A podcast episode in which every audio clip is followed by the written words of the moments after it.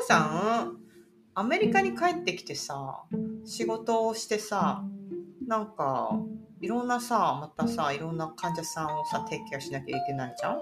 うん。でさエマも感じたと思うんだけどえ？アメリカにさ帰ってきた瞬間にさ空港のさスタッフがさ全然働いてなくてさうん、全然。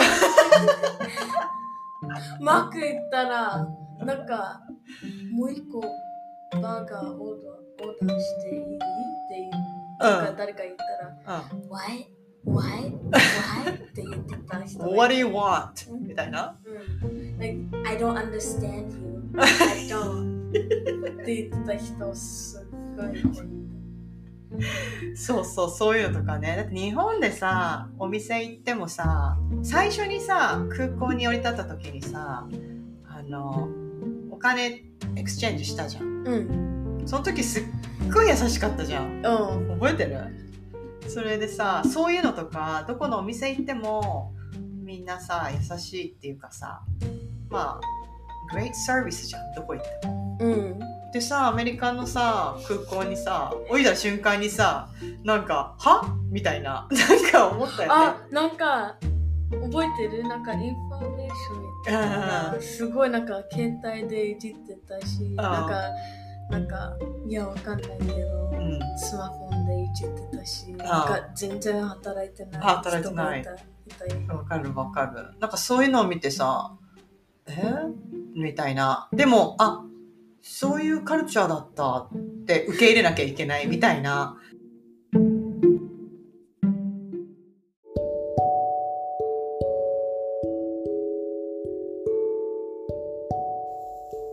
じいちゃん、ばあちゃん、I miss you.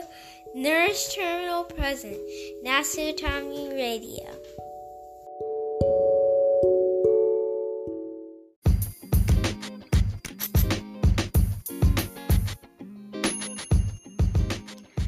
ナースターミナルプレゼンツナスタミラジオ皆さんこんにちは。フロリダで ICU の看護師をしているエミです。このチャンネルはナースターミナル通称ナスタミのメンバーでもある私エミがコミュニティを通して出会う素敵な人たちとお話をしたり活動を紹介したり感じたことを語っていくそんなチャンネルです。皆さんお元気ですか？えー、私はですねずる休みをしました。あの、子供がですね、下の子がちょっと熱を出しまして、って言っても、まあ私の母親の感覚としては、あ、大したことないけど熱出ちゃったなっていう、長引かなそうだなっていう。まあで、えっ、と、熱がなんとなく、えー下がってきて、大丈夫だろうな、仕事に行けるだろうなって思ったんだけれども、えーなんかね、最近、仕事の職場で調子がいまいち上がらなくて、なんかそんなのもあって、えーちょっと微熱気味だし、ちょっと休もうかなと思って、えーまあ、ほぼずる休みをしました。えーずる休みをしまして、えーお家のお掃除をまたちょっとしたり、えー壁をね、塗り替えたりとか、なんか家具をちょっとまた色変えてみたりとか、なんかそんなことをして、少し、えー家の整理整頓をして、頭の整理整頓をして、まあ、そんな風に一日を過ごしていました。皆さんはちょっと暑さに負けたりとかしてませんか？元気ですか？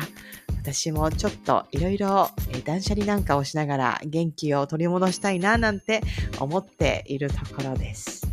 えーそんなエミがフロリダからお届けするナスタミラジオですが、えーしばらく、えー特別編ということで、ナスタミラジオの夏休みお届けしますよということで、え前回は、え私が本当にもう思い出すだけでもにやけてしまうナスタミラジオに出演してくださった皆さんと、あと、ホームパーティーをしたりとか、ケイさん、メイさんと一緒に山に登ったりとか、まあ、そんな話をしたんですが、え今回はですね、えー私、その疲れているんですよね。なんとなく体も心もみたいなところが今あって。まあ、それを振り返ると、えーなんか、あの、私、ちょっと今回初めてのワードだったんですけど、リバースカルチャーショックっていう、なんかそういうのなんじゃないかっていう、まあ、そんなことを話になりまして、えー、私はアメリカに来てもうね、結構長いことになるんですが、まあ今回、あえっ、ー、と、日本に遊びに帰れたのも結構数年ぶりだったんですよね。えー、日本は日本ですごく楽しくて帰ってきたんですが、まあ、えー、ちょっと前まではね、やっぱ日本の方が長かったから、えー、アメリカにまたちょっと行ってまた日本に戻ってきてっていうなんかそんな気持ちでいたのが今多分アメリカの生活がなんていうか主になってるってことなのかなというか日本にちょこっと帰ってアメリカの私の日常に戻ってきたというなんかそこで感じる、まあ、アメリカ社会だとかアメリカのカルチャーだとかそういうところになんとなくまたショックを受けるというか、なんかそんなことで私は自分自身を順応させていくっていうところに結構一生懸命な日々をここ最近日本から帰ってきてからはしてるんじゃないかななんて、まあそこから来る、まあずる休みっていう結論に達したという、まあそんなところってあるのかななんて。えー、この、えっ、ー、と、今朝と話した時は、まだまだ、えっ、ー、と、日本から帰ってきてね、結構、まあ、すぐぐらいに話した時だ、ではあったんですが、まあ、えー、日本から、日本で楽しく過ごし、まあ、その時での日本ってこんな感じだなって、アメリカに住んでる私が感じた日本の様子、そして、えー、日本から、えー、アメリカにまた戻ってきた時の様子、なんかそういうところで、またちょっとカルチャーショック、スラッシュ、リバースカルチャーショックみたいな、なんかそんな体験をしまして。まあ、そんなところは、えー、ゆるーっとまた今朝とお話ししてますので、よければ楽しんでいってくださいね。それでは、Let's get started! Enjoy!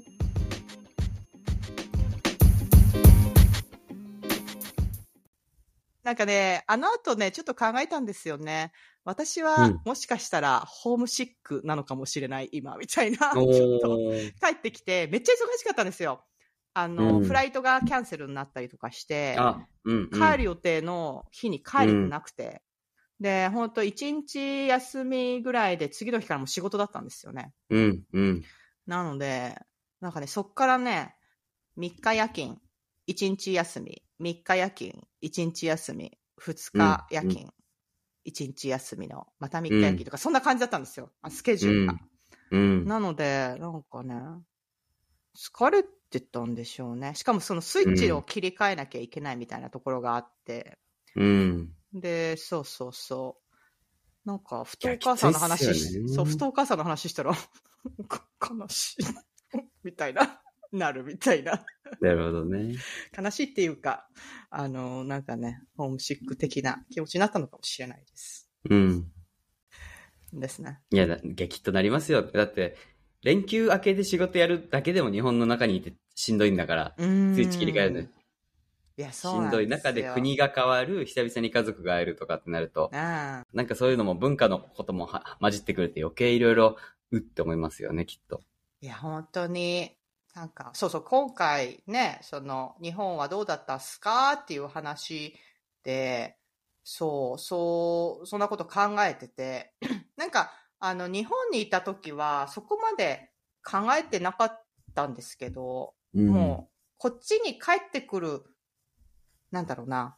まあ、羽田で、あの、アメリカ系の航空会社とやり取りした時点で、うん、うん、アメリカ、こんな感じだった。って、ちょっとなんかふと思い出して、で、アメリカに降り立って乗り換えをしなきゃいけなくて、その乗り換えもすごい大変で、うん、なんかそこでまた、ああ、アメリカってそうだった、そうだった、こういう感じだった、みたいな、うん、なんかそういうふうに思うみたいな。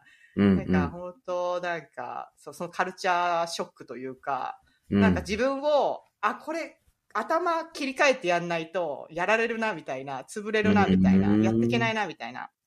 なんかそんな気持ちにはね、確かになってたんですよね。っていうのを思い出してて。うん、やっぱり日本ってその辺は全く心配しなくていいんですかね？ねなんていうか、何が起こったかというと、羽田から帰り、あの、飛び立とうと思ったら、飛行機がキャンセルになったんですよ。うん、で、今思うと、天候のせいでって言われたんだけど、多分それももしかしたら本当かもしれないけど、明らかに、あの、私が使った航空会社の従業員がめちゃ少なかったんですよ。なんか、3人ぐらいしかいないところに、2、300人ぐらいが溜まってて、お客さん、えー、全部キャンセルになってたんで、あ、これなんか、うん。航空会社のボイコットかなんかで、多分人いないのかなとか、なんかそういう感じで私はその光景を見ていて、うんうん、で、運よく、あの、次の日取れたからいいんですけど、なんか、え、じゃあ、ちょっと次、あの、取れるチケットっていつですかって言って、私、6月、あの、終わりぐらいの、あの、航空券だったんですけど、次取れるの7月の半ばですって言われたんですよ。はい。それやばいっす、7月の半ばって私、仕事をクビになるんですけど、みたいな、なんとかしてください、みたいな。それで、あの、別の航空会社に取り合ってもらって、別の航空会社で帰ってきたっていう経緯があって、うん。で、えっと、その乗り換え場所まで着いたら、今度、着いた場所で、その飛行機完全に遅れてるんですよ。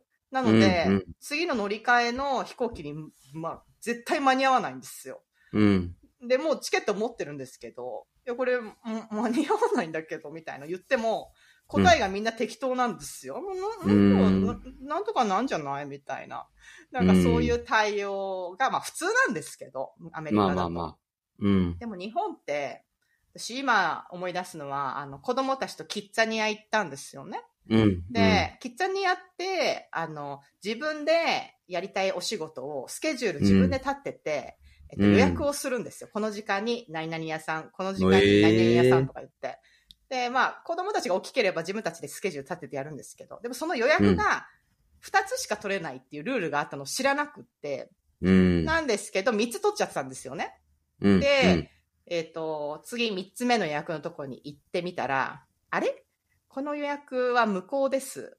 2個目取った時点で3つ目は無効になってます。みたいな説明をさしてくれたんですけど、要はそういうことなんだけれども、うん。なんか、例えばそういう時になった時に、えっと、アメリカだと、え？これできないよつって終わりなんですけど、うん。で私は、え、なんで？なんでダメなの？っていうのを一生懸命ネゴシエートするみたいな。だけど、あの時の日本の人の対応って、あの、実はですね、えっとですね、なんとかですね、こうこうこうででしてね、って言って、私は、え、で、結局今できるんですか？できないんですか？結論教えてって、何度、うんこう、なんか途中で話して終わろうと思ったかみたいな。なんかそういう丁寧さと回りくどさの説明をするのが、まあ日本というか、うん、確かに。そこら辺の違いもあったりするけれども、やっぱり時間通りに来るし、電車は調べた通りにことがほぼ進むしっていううのはん。素晴らしいなと。まあ、そうですね。確かに。うん、むしろ、その通りですよね。はい。あの、電車をこう、検索するじゃないですか。うん、うん。あの、時間通りに行けないのは私の、私が足歩くのが遅いだけだったっていう、なんかそれだけで、じ 電車は時間通りに来てるんですけど、うん。はい。それだけで、あのすべてがきっちりしているなっていうのはすごく感じは受けましたよ。はい。とっても。いい国、不思議な国、日本。いや、私ね。確かに、その通りですよね。その、うん。なんか、今の話聞いてて、ちょっとリエゾン的に思うのは、うん。なんかその説明、航空会社とか、まあ、キッザニアにしても、そのさっきの説明を、あの、ルールにのっとって、ああ、これダメだね。うん、これダメ。うん。うん。とにかくダメだからっていうのと、あと、申し訳ございません。実は、あの、東方のシステムで、これはこうこうこうで、うん。あの、お客様のお気持ちはごもっともでっていう、その違いって、うん。あの、共感的理解があるかどうかだなんですよね。お客様の気持ちに立ってとか、相手の気持ちに立って、うん。あの、その憤りとか、うん。不安とか、そういったところを共感的に理解した上で説明してもらうかどうかの違いだと思うんですよね。だから日本は、そこまでやれと徹底されてる会社というか社会のリ仕組みがうん。あるから、そこはすごいなって思う分本当うんでもその分、感情労働はしやすいですよね。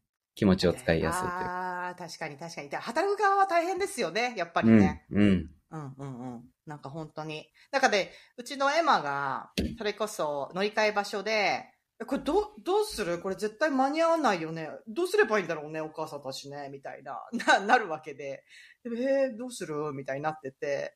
で、ど、どうしていいかわかんないんですよ。ど、どこ行けばいいんだ？みたいな。これスーツケースどうすりゃいいんだ？みたいな。なんかそういう迷ってる時に、やっぱ人に聞くしかないじゃないですか。うん、うん、で、あの、人に聞くんですよね。うん。であるある人に、えインフォメーションって書いてある場所に座ってるおじさんがいて、うん、うんあ、。この人に聞けば教えてくれるかなと思って、次のフライトが何時にもしかしたらちょっと時間変更になってるかもしれないとか、うんそういうところを聞くのがインフォメーションじゃないのと思って行って、そしたらなんかそのおじさん電話してんですよ、お友達みたいな。なんかなんとかなんとか、はははは、みたいな、ずっとやってて。うんで、インフォメーションの前、あ、座ってんですよ、その人。うん私しかお客さんいなくて、あの、すいませんって 言って、でもなんか、うんうん、みたいな。で、なんか、あの、適当なんですよ、対応が結ー局。うん、うん。だから、彼の中では、そこに座ってるというのが仕事であって、インフォメーションを提供するのは、いあの、仕事じゃないっていうか、わかんないですけど、そういうふうに私は 見たんですよ。うん。で、ああの女、なんか、あ、これは航空会社のとこ行って、とか言って。で、それぐらい終わる、その会話が、あ、でも、って、私が言う前に、もう電話に戻って、え、で、そうで、そうで、みたいな感じのうん対応なんですよね。うん。なんかそれを見て、うちの、あの、え長長女のエマは、なんかすごいなんか、ちょっと、ちょっと怒ってるみたいな。え、なんか、そういうのとか、あ、ありえないと思うんだけど、みたいな、なんかこの感覚が、なんか、日本でなんかすごく。ちょっと日本になってたから。今ちゃんも久々の日本で。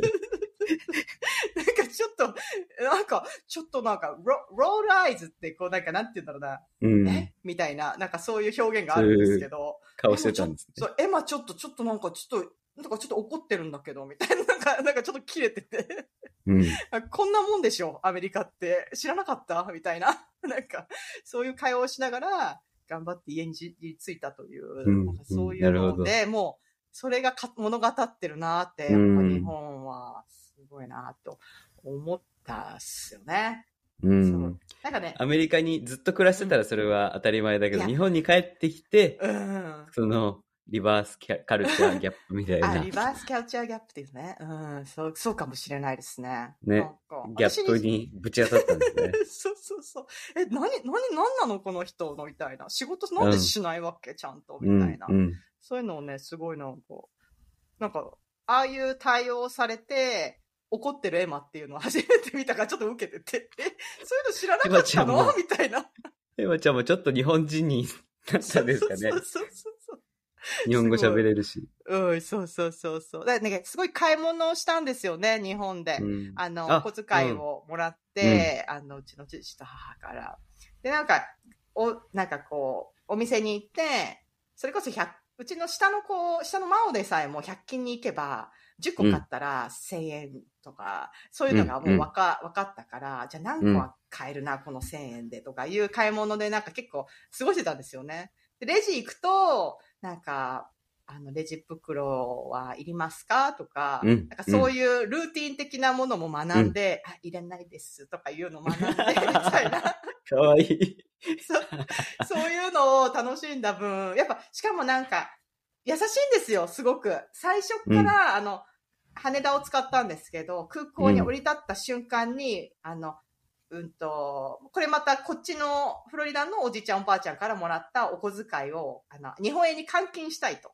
で、換金の場所にすぐ行ったんですよね。うん、うん。そしたら、なんかそんなバラバラな、あの、ドル札を、なんかすごく丁寧に、あの、数えてくれて、封筒にこうやって入れようねって言って、なんか全部対応してくれたんで、私は、うん私は結構そういうのは、あの、子供にやらせ、やりたいならやりなさいって言って、一人で、一人で行かせたんで、うん。そしたらなんか見てたら、こう、すごく丁寧に対応してくれて、うん。なんで丁寧に対応してくれるんだろうみたいな、なんかそういう印象があったもんで、で、うんうん。どこ行っても結局そうやって親切に、あの、まあ、まあ、おもてなしですよね。日本のサービスの素晴らしいところで。それが当たり前なんでしょうけど、感動だったんですよ、私たち的には。みんななんて優しいんだろうみたいな。エマちゃん、マオちゃんもそうってことですかだと思いますよ。えーだから買い物するっていうところが、なんか楽しかったんでしょうね。怖いところじゃなくて、なんか、うん、なんか、そう、レジに行くことも、なんかすごく怖いところではなかったというか。うん。そう。なんで、その帰っていた時の、なんかマクドナルドとかも行ったんですよ。あの、食べるもんなくて、あの、空港内で。うんうんうん。それもなんか、えーもうね、まあさ、まあ、普通なんですけど、こっちだと。あの、頼んだものを出てきたら、あれ、ドリンクがないんだけど、みたいな。ドリンクないんですけど、ドリンクちょうだいって言わないとドリンク出てこないし、とか。で、アおじ。さんに、ドえリンクーないよって言ったら、え何頼んだの？って言うから、あ、M サイズの何々だよって言ったら、あ今 M サイズのカップないから L ねつって。なんかこんなでっかい L の、なんかこんなでっかいのをボンとか渡されて、しかもなんかなんで氷入ってないんだろうみたいな氷なくジャボジャボのなんかあれを、あのちっちゃいマオがちょっと抱えて移動するとか、なるほどね。そんな不便さっていうのは、マオちゃんに M L サイズでかいな。そうそう、アメリカの L サイズってバカでかいんで、うん。そういう不便さが普通だな暮らしをこっちではしてるんだけれども、うん。日本のああいうね、あの、整った、しかも、あ電車とか乗れば、うんなん。かね、なんか、い席必ず譲ってくれたんですよね、周りにいうる人って。へえ。なんかすごいなと思って。う。うんんっていうのとかを、すごいあったかいことを、こう、いっぱいこう吸収してきたもんだから、うん。あの、乗り換えのところの空港の人たちの、まあ普通 アメリカの普通に、アメリカで言う普通、日本で言うとラフ、雑さみたいなのが。雑が、え？ってなるみたいな、う。っていうんのはありましたね。確かに。なるほどね。じゃあ、日本でやっぱ暮らしてると、やっぱり人に対して期待しちゃう部分が大きいんですかね？ここまでやってくれるだろうとか、ここまでやるのが普通だろうとか。そうかもしれないですね。そうね。これが普通でしょっていうやつね。うん。確かにあるかもしれないです。だから逆に、わかんないですけど、私なんかは、あの、ちょっとした些細なことが本当にありがたいなって思えるように、なんか、こっちの暮らしが長くなってから特になった感じは確かにあるかもしれないです。うんな。んか、でも、海外から日本に来て皆さん感激するのって、そういう、そのホスピタリティマインドとうか、ん親切さですもんね。確かに。いや、本当に素お晴らしいと。金ないけどサービスしてくれるみたいな。お金もらえないけど。そうそうそうそうそうそう。素晴らしいと思います。うん。なんていうか。だから私多分、子供たちといると特になんですけど、私も多うんう分日本語がわかんない人となんか勘違いされることが 今回のうん日本滞在では多くって、なんかコンビニとか行ったりしても、なんていうかこう、あの、んめ、んミム、ねなんていうんだっけ、ジェスチャーみたいので、ああ、あのうんうん。あ、こうで、これ、ここ入れて、みたいな感じで、私日本語わかるんだけどなって思いながら、誘導されるみたいなことが多々あったんですけど、でもそれでマネーのもそうやって、コインは、えっとそこにインして、みたいな。あれ、あ、わかりました、みたいな、ネイティブです。ネイティブジャパニーズです。ありがとうございますって言って、あの、すごい。なんで片言寄せちゃってる けど、なんか、それすらも気使うぐらい、うん。うんすごいな、やっぱりなるほどね。思いましたよ。うん、久々に帰っ日本に帰ってきて、エミが思うこと。思うこと。いや、でもね、いやね、これはね、あの、なんか私ね、ツイッターに、あの、その時思ったことっていうのを、あの、なんか、まあこういう時なのか、ちょっと残しておきたい時、うんなんかうん書いたりしたりとか、うん。いうタイミングで使いたいなっていうのが元で、うん。あの、ツイッターにちょっと残しておくっていう癖があるんですけど、うん。なんか今回の、あの、日本滞在の時も、なんか、ちょこちょこ残してたんですよね。うん。で、それこそ、アメリカの生活って、本当人に期待しない。人の言うことを信用しないみたいな、なんかそういうなんか生き方をしてたりとかして、うん。うん。あのーなんていうか、日本に着いた時に、あの、まあ、そういうファットもなんか、あ、あったかさを感じるみたいな、あの、うん監禁をした時点で思うみたいな、うん。なんかそういうのがあって、で、まあ、あとは家族に久々に会ってみたいのがあって、うん。うん。なんか、星や、あ、月や星を見て綺麗だとか、うん。可愛いものを見て可愛いとか、美味しいものを美味しい、楽しいものを、楽しいことを楽しいと思う心を取り戻したいって、なんか、つぶやいてるんですよね、私。あんま覚えてないですけど、うん。それぐらいの気持ちだったと思うんですよね。その、に、アメリカの、なんか、私のマインドっていうのが、もう今2週間ぐらい経って、なんとなくもう戻ってるんですけど、うんで。も多分、あの時に感じて日本でしばらく過ごして、あ、私多分アメリカですごく気張って、すごい戦闘態勢で生きてるんだって気づくみたいな。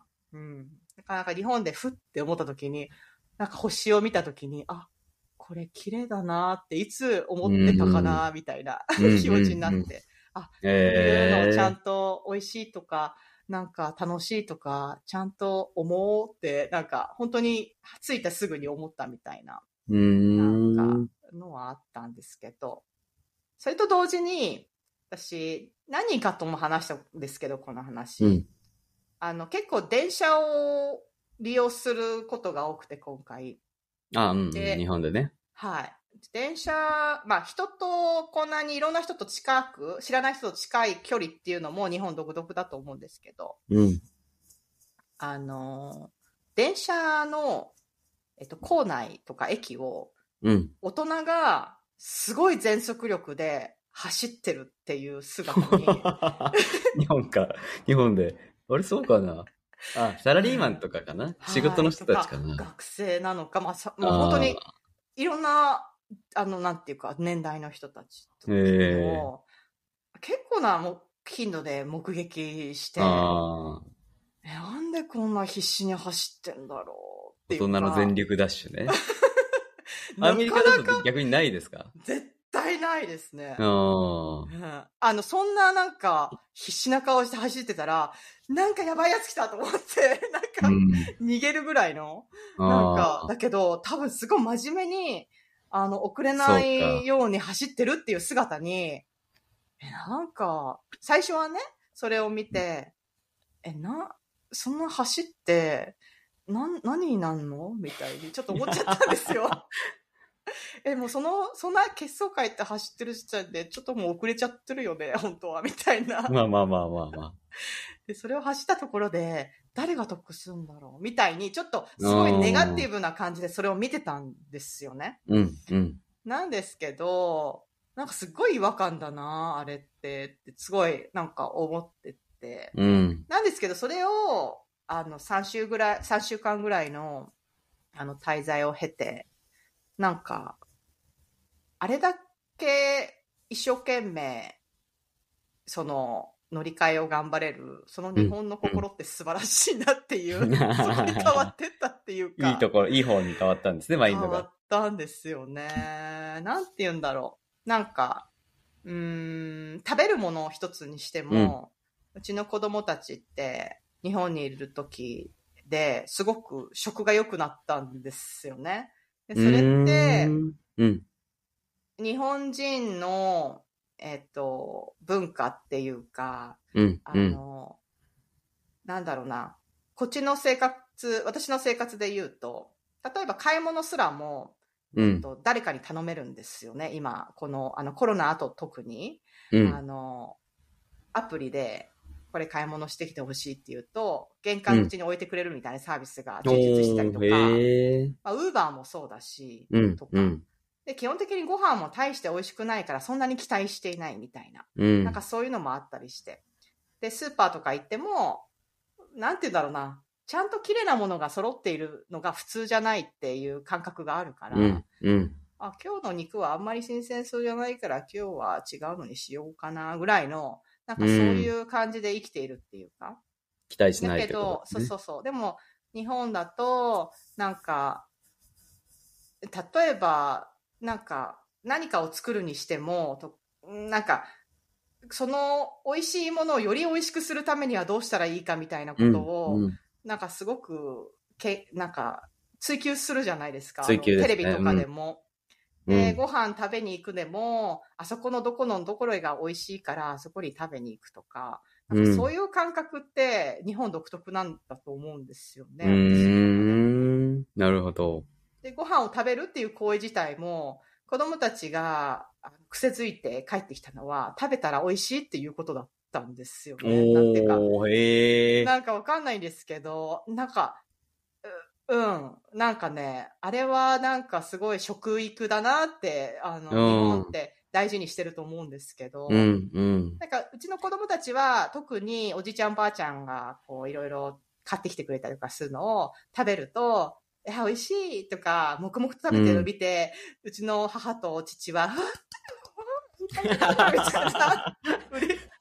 すごい嬉しがるわけじゃない。アメリカ人がちゃんと日本の食事を喜んで食べてるうん、もうあるし、自分たちが買ってきたものが喜んで食べてくれてるっていう、ん。嬉しいという、なんかそれが、あの子供たちにとっても、あ、なんか一生懸命食べたら、なんか嬉しがってくれるんだ、みたいな、なんかそういうのもあったと思うんですけど。と。なるほど。そう。なんかそういう感覚っていうのって、うん。多分なんか、アメリカの人たちって、まあピンキリだとは思うけど、特に、あのーなんていうかな、違うところから移民してきてない感じの人たちうんっていう人は特に、なんか食に対してそこまで興味がないよううん感じで生きてきがちなところだなっていうか、でも日本って、え、栄養として考えてるってことですかねうーんもう栄養摂取あるかもしれない。として考えてる。まだそれだったらまだいいかもしれないですよね。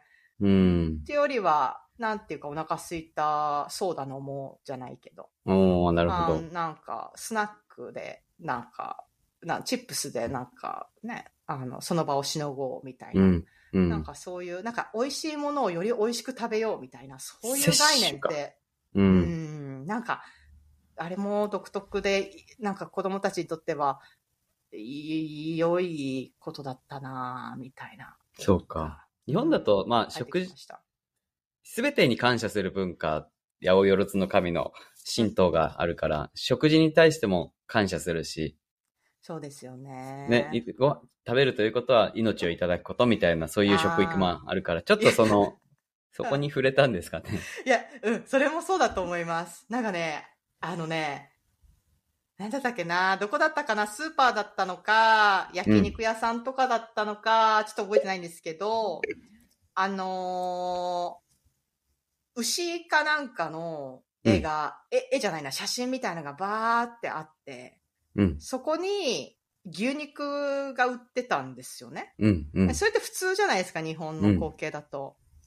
でもなんかうちのエマとマオが、This is not right みたいな、なんかすごいゾーッとしてて、どうしたの？って言ったら、うんなんか、牛さんがいるのに、その肉が売ってるっていう残酷さ？みたいなのを、うんすごい語る語るわけですよ。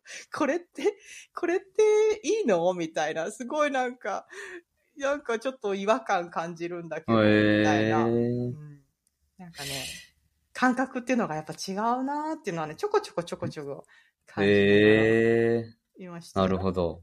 うん日本だとどっちかっていうと、まあむしろ普通ですもんね。そうです牛のよね部位がとか豚がとか。うん、うん、うん。そうそう。なんだったかな？ね。なんだったんでしょう。でもなんか、確かに言わんとしてることはわかるな、みたいな。うんそれこそなんか、よく観光地とか行くと、牛見ながら、なんか焼肉とかするじゃないですか。ありますね。ある、確かにあるな。なんかもうそういうのとか、ちょっと、確かに。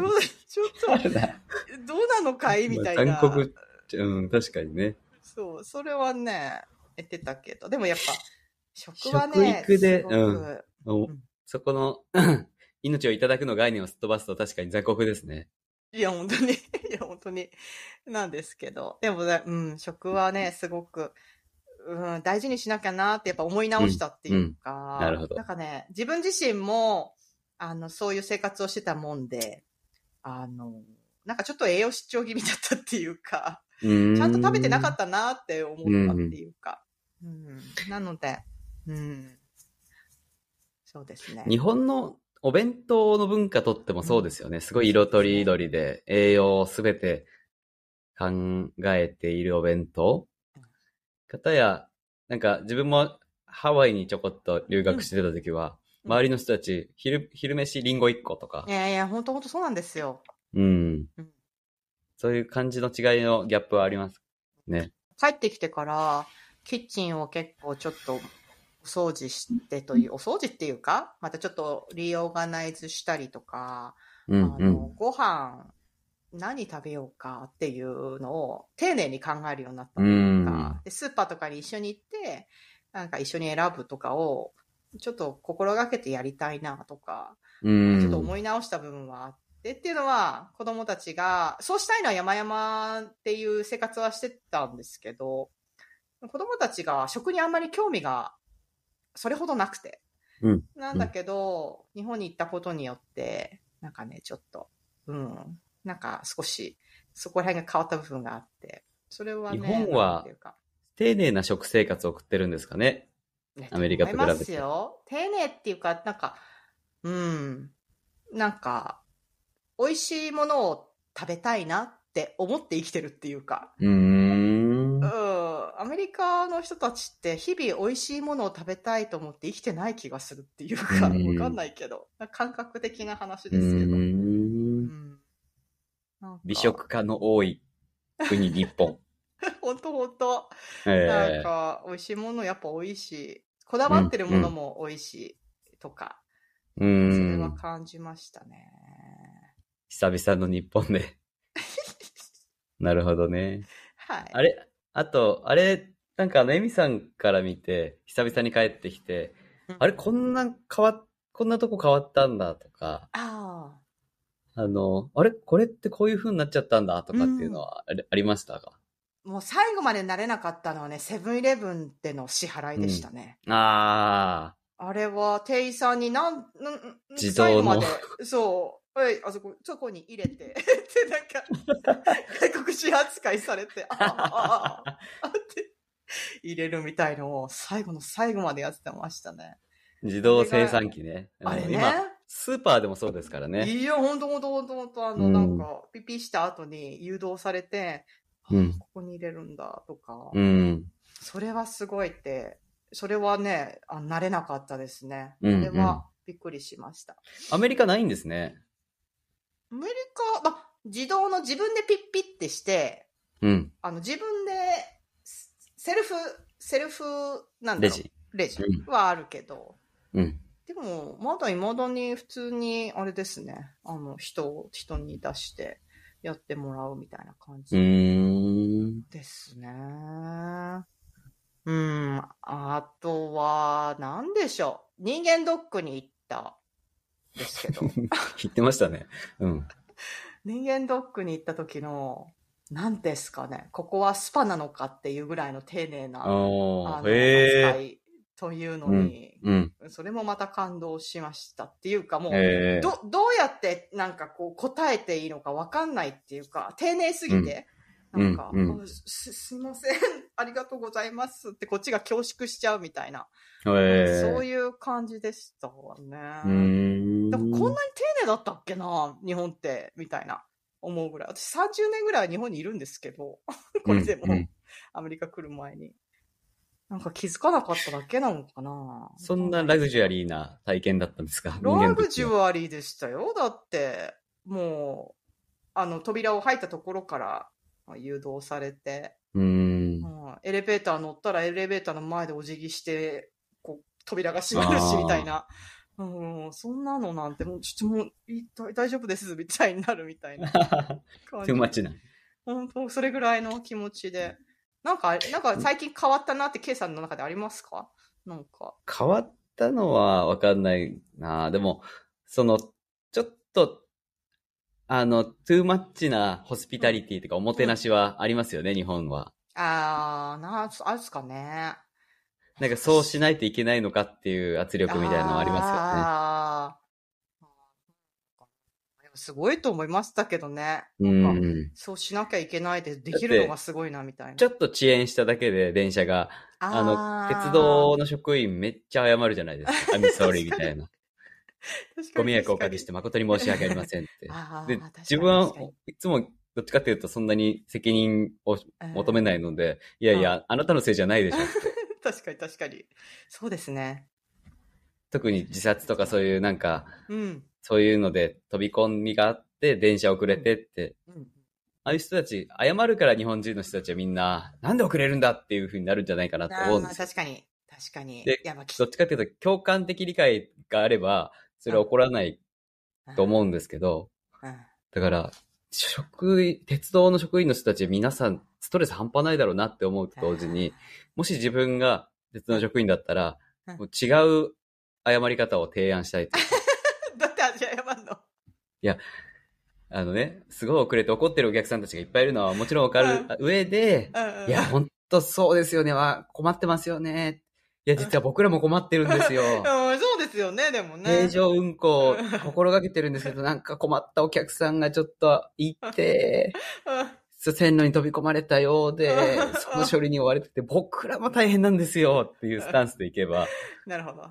共感を煽る。共感的理解が崩れなければ、クレームにはならないと思うんですけどね。うんあ、でも、あ電車の話で言うと、いや、まだまだ変わらないなっていうのは、あのーアナウンスの声は、うんうん未だにこれやるんだみたいな、あの、声で喋る人？あの、電車のアナウンスの。え、ちょっと真似が恥ずかしくてできない。次は秋葉原みたいな。それ。でか、エマとマオが、え？で、反応するみたいな。声がね、え、なんで、なんでこんな話が、喋り方すんの？みたいな。確か。に。確かにね。なんでなんだろうか？みたいな。でも私答最近みたいな。あれすごいですよ。あの、アナウンスの、要は、うんあの、えっ、と、訪日外国人が増えた需要に応えるって言って、あの、すべての人が英語アナウンスができるようにっていう、こういう JR の取り組みがあって、面白いですよ。その、すごい、頑張って、こう、英語アナウンスしてるなっていうのが聞けたりとか、うんあ、あ、でも英語ちゃんと喋るんだなっていうのは、み聞いてましたよ。なんかあの、次は秋葉原、秋葉原、えー next station is 秋葉原、eh, there's on the right side will open みたいな。確かに確かに。言ってたかもしれない。何なんですか？あの、あの発音の仕方っていうのは、どこから来たんでしょうか？昔からあの発音します。ね発音、発音って発声しますよね。うん、うん。なんかこう声が通る的なこと？なの？何なんでしょううね。なんでなんだろうと思って。多分先輩がやってるからじゃないですか。え、じゃあもし、あの、ひあの、電車の会社に、あの、就職したら、ケイさんもやりますか？あれ多分自分はディズニーの感じでやると思いますよ。全然変えちゃって。Welcome to this train. ねえ。Doors on the right side. ちょっと誰か Thank you. か革命起こしてほしいですよね。絶対その路線ちょっと、ちょっと噂になると思うんだけどな。そうですね。そ変わんないですね。なんか、要は同調圧力というか、先輩に習うみたいなのう。は、うん。日本独特かもしれないですね。そうですね。なんかね、最初はね、だから、逆に、あの、アメリカに帰ってきた時の、あ そうだった、そうだった。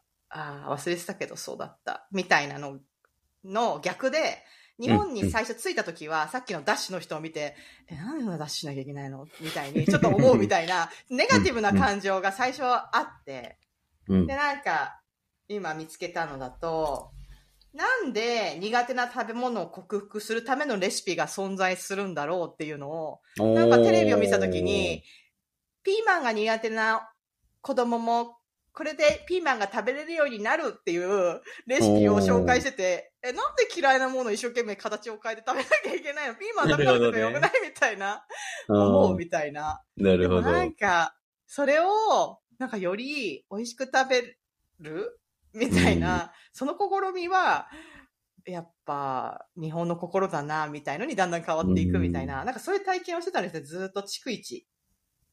はい。嫌いなもの食べなくてよくないっていうの面白いですね。なんでいちいち、そう、嫌いなものを一生懸命調理してとか隠して食べなきゃいけないんだろう、みたいな。野菜嫌い克服してくれたとかねう。ん、そうそう。細かく刻んでカレーに入れたら食べてくれた。確かに。いや、うん、普通にうん日本にいたら、うん、当たり前だと思いますけど。よね。そう、とかね。あとは食育。か。食育は大きかったですね、今回は。で最終的には私は、あのー自分自身もうちょっと健康になりたいなって思い出すという、そんな感じでした。本当不健康になりがちですか？アメリカでの生活は。うーん。どうなんですかね？なんていうか、なんかちょっと感覚がやっぱ違うというか、うん。それこそアメリカだとストイックな人ストイックなんですよ。本当うに。あの、まあ、ビーガンとかもそうだし、うんうんとか、あの、まあ、ビーガンは別にまた全然違うあジャンルだけど、あの、なんか、ジムとか、そういうのもすごいルーティン化されたものがある人とか、とか、なんか、多分、そういうルーティンワーク的に運動とか食事とかをすごくストイックにやってる人っていうのは日本よりももしかしたらアメリカの方が多いかもしれないと思うんだけれども、うん。なんか日常の生き方っていうのは、なんていうか、あなんか日本の方がさっきの感謝してい生きるじゃないけど、うん。丁寧さがあるというか、なんか、うーん、なんか食事をしっかり食べるとか、なんか、うん。うーなんか歩いて、なんか便利さを追求するんじゃなくて、なんか健康を追求するというか、なんかそういう感じ？アメリカって多分なんか、よりよく、私、現場で一番嫌いな言葉なんですけど、よく言われるのが、えーっと、don't work hard, work smart かな？うん。うん。それって、がむしゃらに、えっと、一生懸命仕事をしないで、うん。あの、まあ、賢く仕事をしなさいっていう、うんまあ、言い回しだというのはわかるんだけども、うん大抵の人がそれを言うのって、なんか、座って、なんか、だらだら、なんだろうな、あんまり体を動かさなくても、もうちょっと、うーすなんだろうな、スマートに仕事をすればいいじゃん、みたいな。うんなんかそこが、カードの部分だけピックアップしちゃってるってこと？そう、良しとされるみたいなうん。カルチャーがあったりするんですよね。でも日本って逆じゃないですか、なんか。うん。えっ、と、忙しくなくても忙しくしたいみたいな。なんかわかんないけど、それが良しとされるみたいな。そうですね。あるじゃないですか。忙しく、うん、そうですね。仕事中は全力でみたいな文化はありますね。そうそうそうそう。で、私の、あの、うん、そう。多分ね、国によって多分違うと思うんですけど、うん。うん例えば銀行とかに行ったとして、えっ、と、日本って、もし何かが何もその時取り込んでなかったとしても、一生懸命仕事をしてるっていうのを見せるのがパフォーマンスだと思うんですよ、日本の文化って。それがお客様に対する礼儀みたいな。うん。だけど、多分アメリカの文化って、うんと、忙しくしているっていうイコール仕事ができない人みたいな。ななんかそういうパフォーンマンスになってしまうみたいなことを、うん。まあ昔学んだことがある。なるほど、そうなのか、みたいな。うんだから、あえて、ちょっと余裕を見せるようにするのが、うん。まあ、うん逆な意味での礼儀というか、なるほど。みたいな。なんかそういう、こう、まああったりとかするっていうのが、ベースに。にあったのを考えると。うんまあそういう意味でも、なんていうかね、なんかちょっと違いますよね、そういううの。ん、全然違いますね。うんそっか。余裕で見せてた方が仕事できてるっていう評価につながるんですね。アメリカでは。仕事できてるし、まあその組織自体が余裕がありますよというか、いっぱいいっぱいではありませんよという、うん。なんかそういうパフォーマンスになるみたいな。なんか、そういう文化？まあ多分国によって多分それって違うと思うんですけど。うんえ確かそうだった。アメリカはそういうとこあるのかなって。まあ体感的にもそれはあってっていう。うん。なので。でもなんか、一つ一つを丁寧にご飯食べるでも、ーうん。えー今日は何々食べたいねっていうのを、じゃあどこどこの何々を買いに行こうとか、なんかその思考回路っていうのは日本独特だなって私はちょっと思ってて。あ、あるものでいいじゃんとか、空腹満たせればいいじゃんとか。なんかそうなりがちだし、うん、そこまで追求して、うん、まあ、いるのかなそういう人も。私がそういう生活をしてなかっただけなのかもしれないうですけど。ん。それはありましたね。日本は最高でした。いや、いっぱい出てきますね。日本、久々の日本に帰って。うん。いや、でもなんか最初そう、ネガティブだったのが、うん。あ、やっぱ自分のルーツってここに来てから来てんだな、みたいな。アメリカで長いこといますけど、やっぱり自分の国ではないっていう感じで、こっちでは外国人みたいな感じで過ごしてるんで、すごく違和感がありながら毎日生きてはいて、うん。何なんだろうな、このなんかしっくりこない感じっていう瞬間ってたくさんあって、うん。なんか確認作業みたいな感じはありました。なんか、ああ、私のルーツはここから来てんだなとか、うんこういうところが、元があるから、多分こういうところを、あれって思うのかなとか。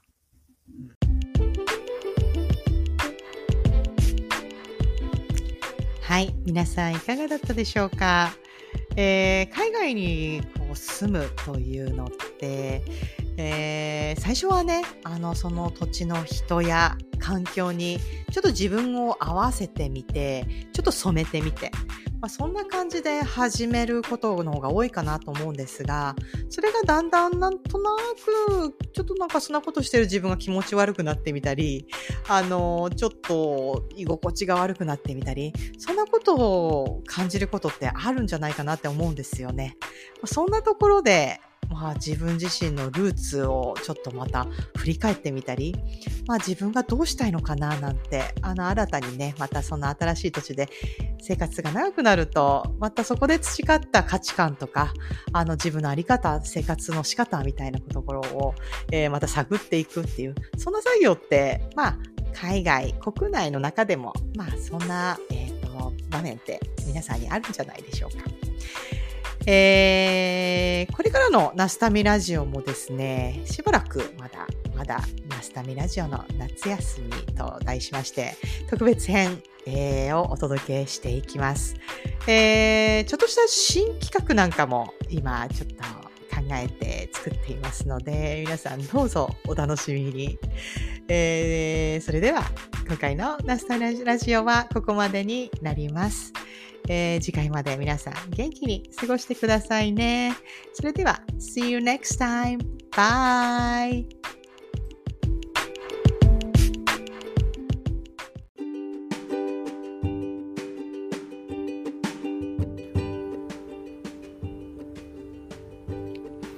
本日のナスタミラジオはここまで。この番組では皆様からのメッセージを募集しています。